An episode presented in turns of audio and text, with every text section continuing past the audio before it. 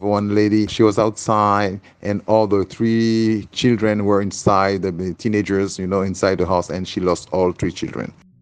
Solche Geschichten sind es, die man dieser Tage aus Haiti hört, dem kleinen, bitterarmen Karibikstaat, der vor etwa drei Wochen von einem schweren Erdbeben getroffen wurde und gleich danach von einem Tropensturm. Über 2000 Menschen sind umgekommen, viele Zehntausende obdachlos geworden. Und das mitten in einer schweren politischen Krise. Denn im Juli wurde der Präsident von Haiti unter mysteriösen Umständen ermordet, ja fast hingerichtet, muss man sagen. Hier in Deutschland hat man davon bei allem Wirbel um Afghanistan, die Bundestagswahl, unsere Flutkatastrophe kaum etwas mitbekommen.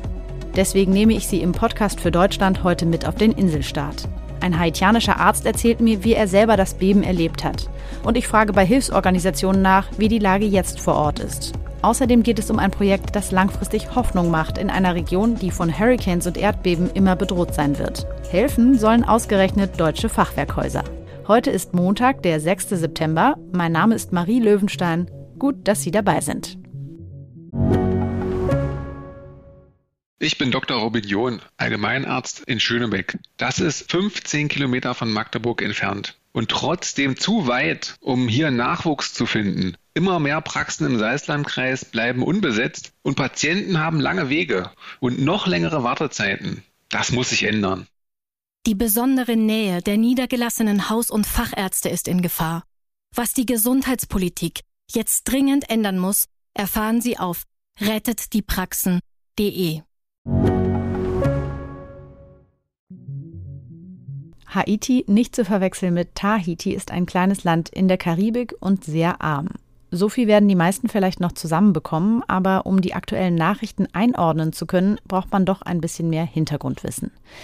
Das holen wir uns jetzt als erstes bei meinem Kollegen Tiag Buivilla, unserem Korrespondenten mit Sitz in Sao Paulo, der viel über das Land berichtet hat. Guten Morgen, Tiag. Ich sage guten Morgen, weil bei dir ist es ja noch frühmorgens. Genau. Hallo, Marie. Erzähl uns doch bitte einmal als erstes, was ist Haiti für ein Land? Also wo befindet sich das geografisch? Wovon leben die Menschen da? Was, wie können wir uns das vorstellen? Ja, Haiti ist ein Karibikstaat der befindet sich auf der Insel Hispaniola, auf der sich auch die Dominikanische Republik befindet. Das sind aber zwei ganz verschiedene Länder. Haiti ist ein Agrarstaat.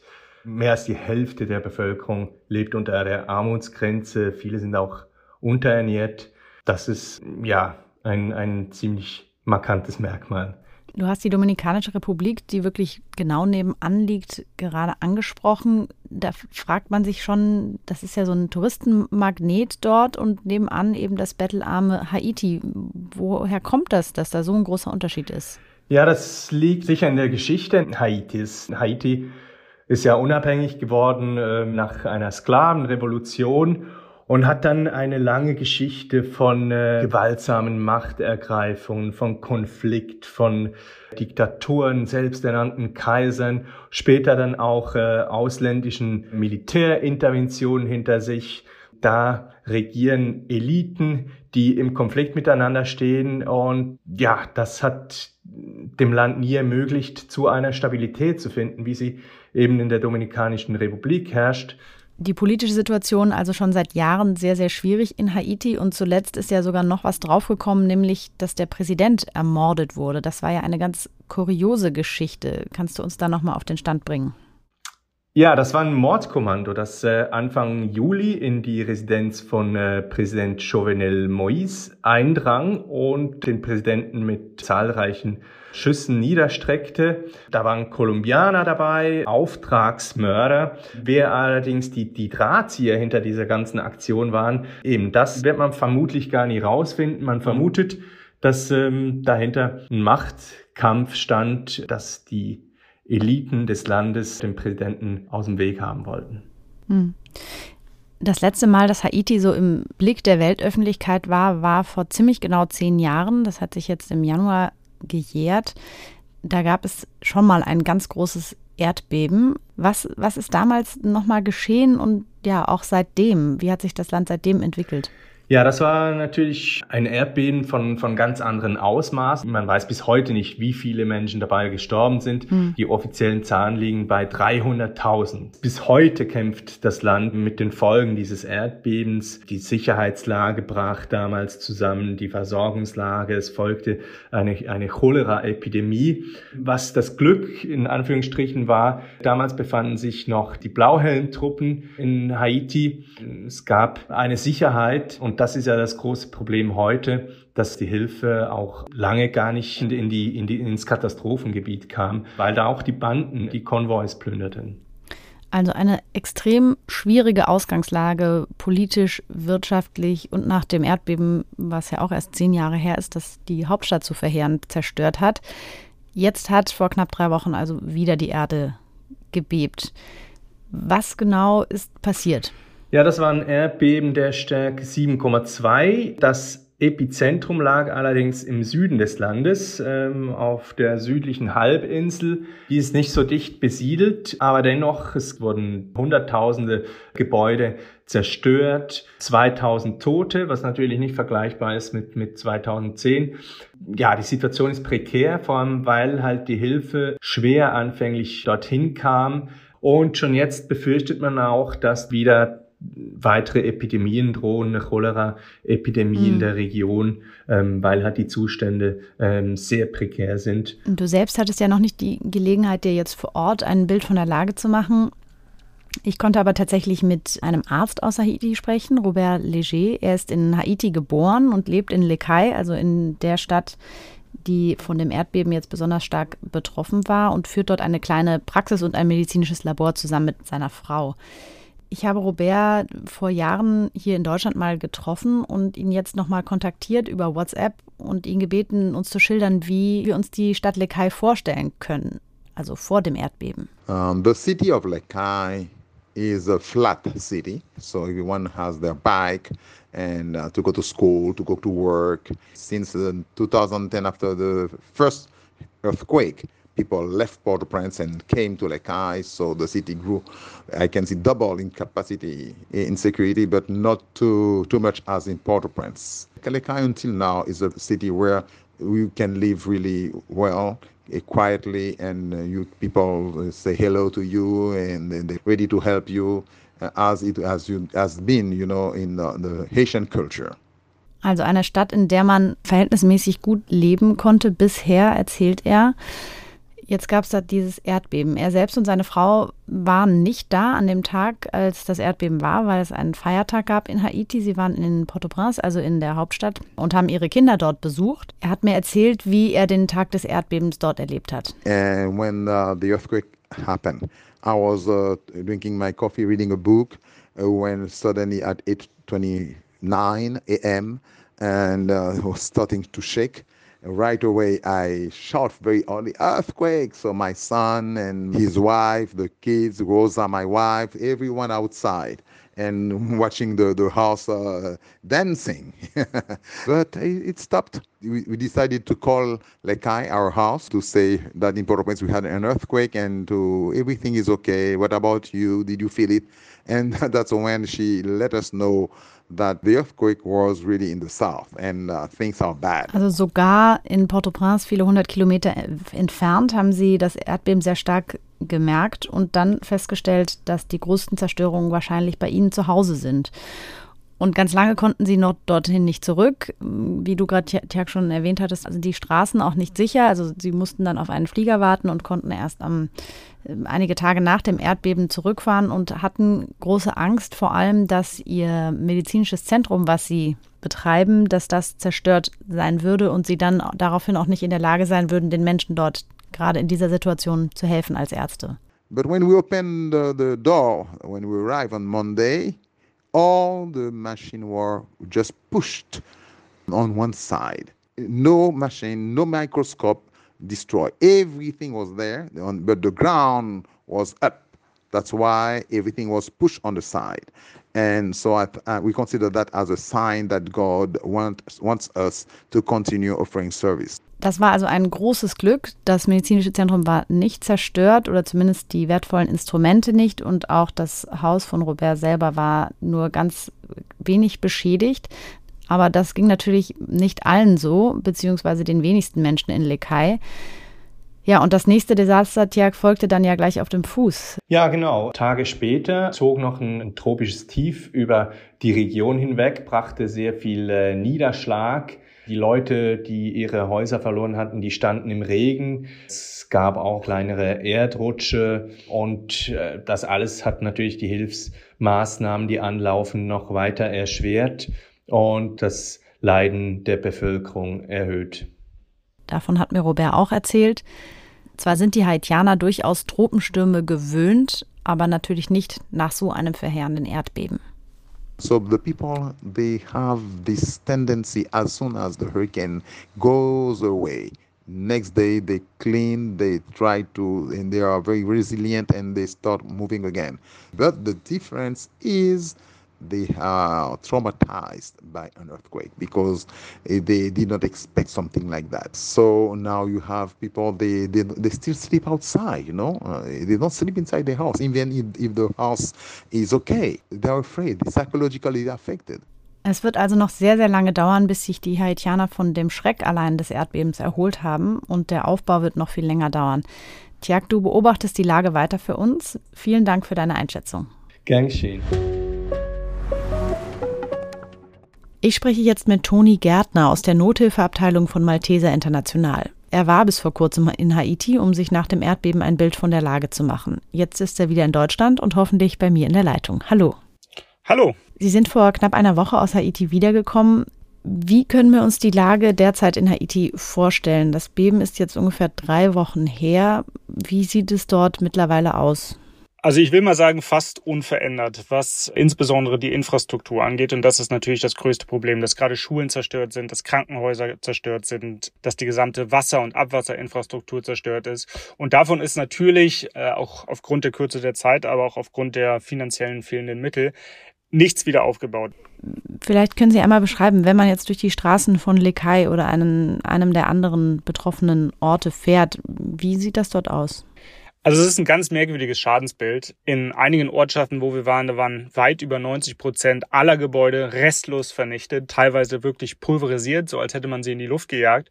Und in anderen Ortschaften, da steht auf der linken Straßenseite jedes Haus mit Ach und Krach und auf der rechten ist mhm. alles kaputt. Ähm, wenn man noch nie ein Erdbeben erlebt hat, kann man sich gar nicht vorstellen, welche bizarren Zerstörungsmuster es da teilweise gibt. Also einige Häuser sind wirklich wie Kartenhäuser zusammengefallen. Bei einigen ist der komplette erste Stock weg und der oben drüber steht noch wie gerade frisch gebaut. Das sind wirklich ganz merkwürdige Bilder, die sich da zeigen. Und wie leben die Menschen dort jetzt? Die überwiegende Mehrheit lebt auf der Straße, lebt unter Plan, versucht irgendwie über die Runden zu kommen. Äh, ich habe das Gefühl, es gibt ein, ein, sehr gemeinschaftliches Miteinander. Da hilft wirklich jeder jedem, um die Krise zu bestehen. Aber man merkt doch ganz deutlich, es mangelt an allem. In erster Linie Trinkwasser und, und Essen. Mhm. Man spricht ja von knapp 2000 Toten, die es gegeben haben soll das ist jetzt im Vergleich zu dem Erdbeben von vor zehn Jahren relativ wenig. Würden Sie aber sagen, dass das tatsächlich die finale Zahl ist oder dass es auch noch viele Verschüttete gibt, die man vielleicht noch gar nicht gefunden hat? Es wird auf jeden Fall so sein, dass man viele Leute nicht findet. Das ist, das ist richtig. Das war schon 2010 das große Problem, dass die Hilfsmannschaften einfach nicht so schnell äh, vorgedrungen sind. Und auch jetzt bin ich mir sicher, da viele der Erdbebengebiete oder der am schwersten getroffenen Gebiete sehr abgelegen sind, dass man die Leute, die dort noch unter den Trümmern liegen, einfach nie finden wird. Also ich bin persönlich davon überzeugt, dass die Zahl der, der Gestorbenen deutlich größer ist. Mit welchen Mitteln hilft denn Malteser International jetzt dort? Also was, welche humanitäre Hilfe können Sie jetzt unter diesen Bedingungen leisten? Also unser großes Glück war ja, dass wir seit 2010 mit einem lokalen Partner in Haiti präsent sind und dort Projekte im Rahmen der Entwicklungszusammenarbeit leisten. Und deswegen waren wir von Stunde an, an vor Ort und haben direkt äh, Zelte und Plan verteilt, so dass die Leute sich notdürftige Unterkünfte bauen könnten. Wir haben Bargeld verteilt, weil viele der Leute natürlich das bisschen, was sie hatten, in den Trümmern zurücklassen mussten. Mhm. Wir haben äh, Krankenhäuser mit medizinischen Produkten unterstützt, denn auch dort ist es so, dass vieles, was die hatten und was nach 2010 und 2016 angeschafft wurde, natürlich jetzt wieder zerstört wurde. Und aber gerade in so einer Situation der Bedarf an medizinischer Versorgung natürlich riesig ist. Und natürlich im Rahmen der Sofortmaßnahme, ich hatte es ja eingangs gesagt, dass der Bedarf ist immer noch riesig, werden wir weiterhin planen und Zelte verteilen. Mhm. Die politische Lage im Land ist alles andere als stabil momentan. Inwiefern können Sie da überhaupt agieren und mit Behörden zusammenarbeiten? Ich glaube, seit 2010 hat sich gerade in der Koordinierung bei solchen Einsätzen auf Regierungsebene viel getan. Wir haben das gemerkt sowohl bei der, bei der nationalen äh, Katastrophenschutzbehörde als auch der, die für die jeweiligen Departements zuständig ist. Die wollen machen, die können auch. Ähm, es fehlt nur an Ressourcen. Ansonsten, umso weiter, so zumindest mein persönlicher Eindruck, man von der Hauptstadt Port-au-Prince wegkommt, umso einfacher ist es auch, dort zu arbeiten. Denn umso besser ist die Sicherheitslage auch. Und da ist natürlich wieder das große Glück, dass wir halt schon mehrere Jahre im Land sind und dementsprechend die Gesellschaft vor Ort kennen und uns da viel einfacher bewegen als als Leute, die, die jetzt ganz neu ins Land kommen. Wie sehen Sie denn jetzt die nächsten Monate für die Menschen, die dort leben? Wenn ich das richtig weiß, geht die Hurricane-Saison ja jetzt auch eigentlich gerade erst los. Davon ist Haiti ja auch mal stark betroffen und ein Tropensturm ist ja auch nach dem Beben bereits schon durchgezogen. Genau. Und das wird problematisch sein. Äh, während unserer Zeit im Feld, also im Schadensgebiet, hatten wir drei sehr, sehr gute Tage, wo man fast den, den Eindruck bekam, gut, die nächsten Wochen unter, unter einer Plane schlafen zu müssen, ist nicht das größte Problem der Leute. Am vierten Tag hat es dann durchgängig geregnet. Und zwar ein Regen, wie man sich das als Deutscher kaum vorstellen kann, wenn man nicht mal in den Tropen unterwegs war beispielsweise. Ähm, da stand das Wasser wirklich knöcheltief und es hat auch nicht aufgehört und es ist auch nicht versickert. Und dementsprechend wird das die Perspektive sein, die die Menschen nicht nur in den nächsten Monaten, sondern bei einigen Leuten ist es einfach der Fall in den nächsten Jahren haben, dass sie den Naturgewalten relativ schutzlos ausgeliefert sind. Selbst mit den Hilfsprogrammen, die durch die internationale Gemeinschaft und durch haitianische Zivilgesellschaftsorganisationen geleistet werden, wird man nicht alle erreichen können. Aus ähm, finanziellen Gründen nicht, bedauerlicherweise, aber auch aus logistischen nicht vielleicht, um den Zuhörern nochmal einen Vergleich zu geben, wie lange das dauert, äh, in Haiti ein Haus zu bauen. Das, das sind 10 bis 15 Jahre, die die Leute an ihren Häusern bauen und kostet zwischen 5 und 8.000 US-Dollar, was eine unvorstellbare Summe ist, wenn man mal bedenkt, dass der Großteil der haitianischen Bevölkerung weit unter der internationalen Armutsschwelle lebt. Und was dazu auch noch kommt, was ich fast am bizarrsten fand, ist, dass ich persönlich den Eindruck hatte, die Menschen, deren Häusern völlig zerstört ist, die haben es insofern besser als die anderen, die vor ihrem Haus sitzen, was krumm und schief steht oder wo die Wand fehlt. Die Leute jetzt nicht wissen, kann ich da wieder rein? Kann ich das wieder aufbauen? Oder wird das mit dem nächsten Nachbeben völlig zerstört und ich und meine Familie darunter begraben? Jetzt fragt sich der Hörer, die Hörerin natürlich, was kann ich tun? Wie kann unterstützt werden? Und was würden Sie sagen, was muss jetzt passieren von, von Seiten der internationalen Gemeinschaft? Wie die Menschen in Deutschland am besten helfen können, ist tatsächlich, so unattraktiv das meistens auch ist, Leute spenden ja lieber Decken oder irgendwas anderes. In dem Fall braucht's einfach Geld mhm. ähm, an die Hilfsorganisationen, die dort aktiv sind, so dass wir und alle anderen, die sich dort engagieren, die Programme, die wir planen auch entsprechend umsetzen können. Nach dem Erdbeben 2010 sind ja unglaubliche Massen von Geld nach Haiti geflossen und da auch viel versickert. Was sind da für Fehler gemacht worden, die jetzt nicht wieder wiederholt werden dürfen? 2010 sind Tausende von Organisationen und privaten Helfern ins Land gekommen, was einfach dazu geführt hat, dass keiner mehr wirklich den Überblick hatte, wer macht er was und sind die Leute auch qualifiziert. Und wenn sie das eben nicht sind, kann man sich nicht sicher sein, dass das Projekt, was dort implementiert, also umgesetzt wird, äh, auch zu einem besseren führt. Und so kann man relativ schnell Geld verbrennen. Sie hatten jetzt gesagt, dass der haitianische Staat doch auch tätig ist, nachdem da jetzt vor kurzem, wir haben es eingangs in der Sendung schon gehört, der Präsident ermordet wurde, stellt man sich das ja im Grunde wie so eine ja, äh, kopflose Regierung vor, die gar nicht mehr fähig ist, irgendetwas zu tun. Aber das haben Sie jetzt anders erlebt dort. Es gibt natürlich einen Interimspräsidenten, wie gut der seine Arbeit macht, das kann ich nicht einschätzen. Ich habe aber gemerkt, dass die Ministerien und vor allen Dingen Katastrophenschutzbehörde arbeiten wollen und dass die seit 2010 auch viel gelernt haben und engagiert sind und eben versuchen, die Fehler, die 2010 gemacht wurden, nämlich dass es eine mangelhafte internationale Koordinierung gab, diese nicht mehr zu machen. Also das habe ich ganz deutlich wahrgenommen. Aber natürlich ist es so, wenn die politische Führung im Land gerade fehlt, dann macht das so eine koordinierte Hilfeleistung nicht gerade einfacher. Aber immerhin ein hoffnungsvoller Punkt, dass da auch dazu gelernt wurde. Vielen Dank für das Gespräch. Ja, danke Ihnen auch. Wir haben es eben gehört. Erstmal fehlt es den Menschen in Haiti an Wasser, Strom und vielleicht einer Zeltplane über dem Kopf. Mittel- oder langfristig wird es aber darum gehen, ihre Häuser wieder aufzubauen. Und zwar so, dass sie nicht nur den saisonalen Wirbelstürmen, sondern auch neuen Erdbeben standhalten können. Architektonisch eine Riesenherausforderung. Genau in diesem Bereich engagiert sich seit dem letzten Erdbeben 2010 die Hilfsorganisation Miserior. Die NGO arbeitet immer in Kooperation mit Organisationen vor Ort und ist auf die langfristige Entwicklungshilfe spezialisiert. Ich habe mit der für Haiti zuständigen Referentin Barbara Küpper gesprochen und sie gefragt, wie geht man beim Wiederaufbau am besten vor? Es hat sich bewährt, dass wir halt uns die Zeit genommen haben, lange mit den Partnerorganisationen, mit den Familien, mit den Betroffenen vor Ort Gespräche zu führen und die uns dann Vorschläge gemacht haben, was denn letztendlich an Hilfsprojekten für sie in Frage kommt.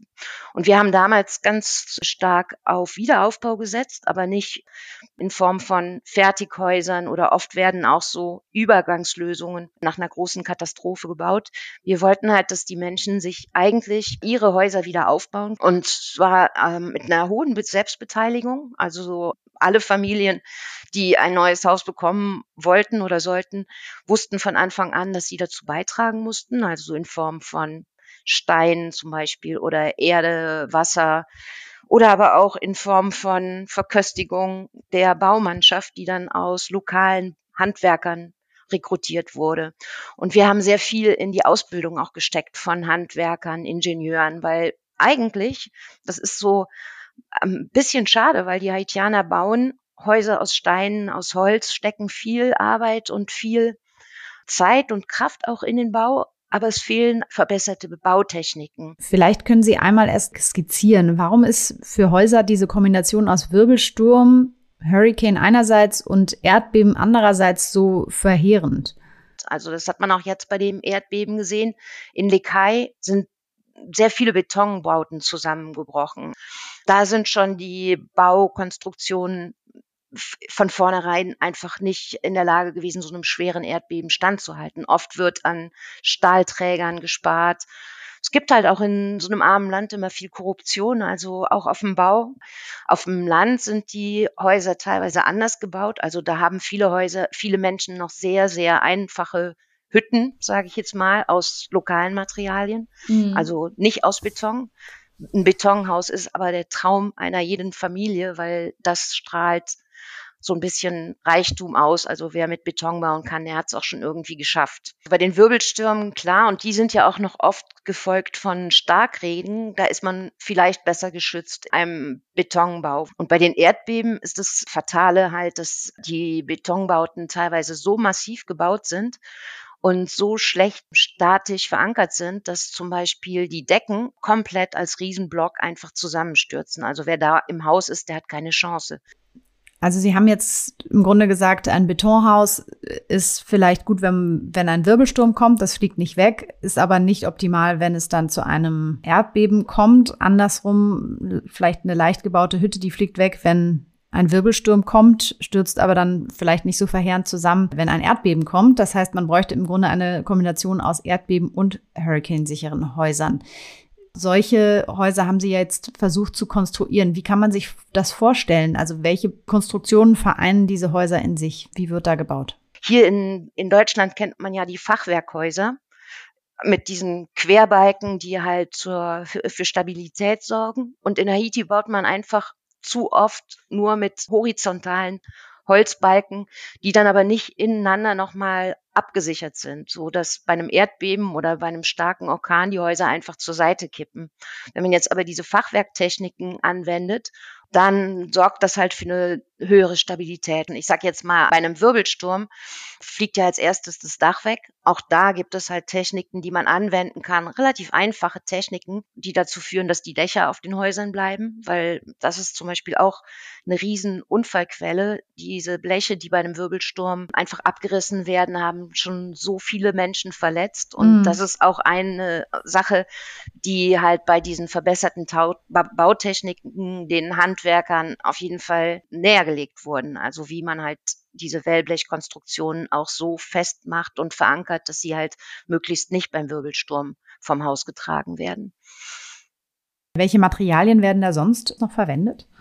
Also überwiegend Erde. Es gibt aber auch Regionen, wo die Wände mit Gras oder mit Palmblättern oder mit Zweigen versorgt werden, also wo man keine Steinmauern baut, sondern dann eher so ein Geflecht, Holzgeflecht mit, mit verschiedenen anderen Naturmaterialien, das dann mit Erde und Lehmmischungen verputzt. Mhm. Das gibt eine ganz gute Sicherheit. Der andere Aspekt ist eigentlich auch das Klima in diesen Gebäuden aus Naturmaterialien ist wesentlich angenehmer als in einem massiven Betonblock bei 35 oder 40 Grad. Ich tappe da jetzt vielleicht in die klassische Falle, aber ich stelle mir so vor, ein Haus aus Lehm und Palmzweigen gebaut ist eigentlich nicht sehr stabil und fliegt dann direkt weg. Das ist aber dann nicht so. Also wenn man die richtigen Techniken anwendet, nicht. Und ich will auch nicht grundsätzlich sagen, dass jeder Bau aus Beton nicht erdbeben- oder wirbelsturmsicher ist. Auch da gibt es natürlich gute Beispiele und gute Baukonstruktionen. Das Problem ist nur in Haiti ausreichend Fachpersonal einfach, was dafür sorgt, dass die Betonhäuser wirklich wirbelsturm- und erdbebensicher gebaut werden. Hm. Wie viele solcher Häuser, Modellbauten hatten Sie jetzt vor dem jetzigen Erdbeben schon fertiggestellt und was waren die Erfahrungen? Haben die gehalten jetzt? In, sag mal, fünf, sechs Jahren wurden mehr als 1000 Häuser gebaut. Allerdings mhm. ist die Region, wo die Häuser gebaut wurden, damals nicht von dem jetzigen Erdbeben getroffen. Was wir aber gemacht haben in der Gegend, die jetzt betroffen war, das war, dass wir da mit einer Partnerorganisation ein Bürogebäude, ein Mehrzwecksaal, ein Gästehaus gebaut haben in dieser Technik. Dabei wurden dann auch im Süden erstmalig Handwerker geschult. Mhm. Und diese Gebäude sind sowohl nach dem Wirbelsturm 2016 als auch jetzt nach dem Erdbeben stehen geblieben. Mit kleineren Schäden, also das will ich jetzt auch nicht leugnen. Da sind auch ein paar Steine aus den Wänden gefallen, aber alles in allem ist das eine Reparatur von ein, zwei Tagen ohne großen Aufwand und dann sind die Gebäude wieder vollständig nutzbar. Sie haben vorhin gesagt, traditionell ist so ein Betongebäude der Traum eines jeden Haitianers. Wie werden diese Häuser, die Sie jetzt empfehlen zu bauen, von den Haitianern angenommen? Also erstmal hat man auch uns skeptisch, ja, ja, Ist, ist uns ein bisschen skeptisch entgegengetreten, weil sie sagten, ja, wir wollten doch eigentlich was Besseres als vorher. Die waren halt auch sehr skeptisch, weil sie sich das vielleicht nicht vorstellen konnten. Und damals gab es auch eine große Konkurrenz. Und da gab es viele Organisationen, die ähm, haitianischen Erdbebenopfern vorgeschlagen haben, Häuser zu bauen. Und nach Geld, was vorhanden war, sahen deren Häuser vielleicht mit Abstand attraktiver aus. Also das Problem, was die Menschen auch gesehen haben, das war, dass so ein, so ein Haus aus diesen Naturmaterialien auch eine gewisse Pflege und Wartung braucht. Also wenn da zum Beispiel nach einem Starkregen sich die Erde von bestimmten Häuserteilen ein bisschen rausgespült hat, dann muss man das halt auch reparieren. Das konnten sie am Anfang auch nicht einschätzen, wie aufwendig das sei, so ein, so ein Haus dann auch in Schuss zu halten. Und die Ausbildung der Handwerker ist nach wie vor ein ganz wichtiges Thema für uns. Und wir haben jetzt auch schon aus dem Süden von der Organisation, die damals diese drei Modellhäuser gebaut hatte, eine Ankündigung bekommen, dass es auf jeden Fall mindestens sechs Organisationen gibt, die sich gern zusammenschließen möchten, um so ein Schulungsprogramm für Handwerker und ein Wiederaufbauprogramm mit unserer Unterstützung ja in die Wege zu leiten. Die Haitianer bauen ihr Land also auf, mal wieder. Vielleicht teilweise mit Naturmaterialien und Fachwerktechnik, so dass nicht beim nächsten Sturm oder Beben alles wieder in sich zusammenfällt. Ein bisschen wurde auch, so nehme ich es zumindest aus dieser Folge mit, seit dem letzten Beben 2010 auch beim Katastrophenschutz dazugelernt. Die Regierung bemüht sich, trotz denkbar schwerer Umstände offenbar die Kontrolle zu behalten und die Hilfsorganisationen die Bevölkerung mehr mit einzubeziehen. Trotzdem habe ich mich gefragt, woher nehmen die Haitianer immer wieder die Kraft weiterzumachen an diesem Ort, der wirklich manchmal vom Schicksal verflucht zu sein scheint. Diese Frage habe ich auch Robert Leger gestellt, dem Arzt aus Lekai, von dem wir am Anfang schon gehört haben. When there is life, there is hope. And I will continue with the same philosophy. It never went in my mind to leave the country and, and to go away. I believe in God, and when He put you in some place, you know you need to do your your mission the best possible way to do it. Wenn Sie für die langfristige oder die Soforthilfe in Haiti etwas tun wollen, schauen Sie in die Show Notes. Da habe ich einige interessante Links für Sie zusammengestellt. Das war der Podcast für Deutschland. Ich freue mich auf das nächste Mal.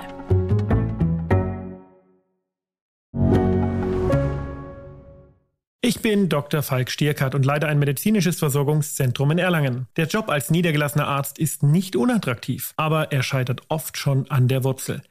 Wenn unser Studiensystem nicht darauf ausgelegt ist, genug Ärzte in guter Qualität auszubilden, wie soll die medizinische Versorgung in Mittelfranken dann gedeckt sein?